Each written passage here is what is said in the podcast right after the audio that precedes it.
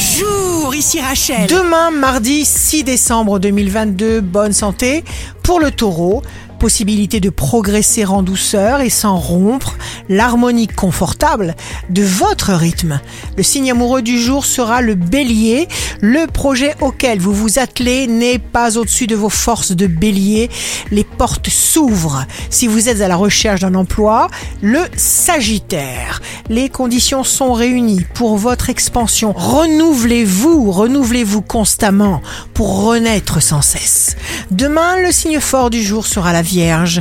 Vous êtes fait, chère Vierge, pour surmonter les difficultés. Ici Rachel. Rendez-vous demain dès 6h dans Scoop Matin sur Radio Scoop pour notre horoscope. On se quitte avec le Love Astro de ce soir lundi 5 décembre avec les poissons.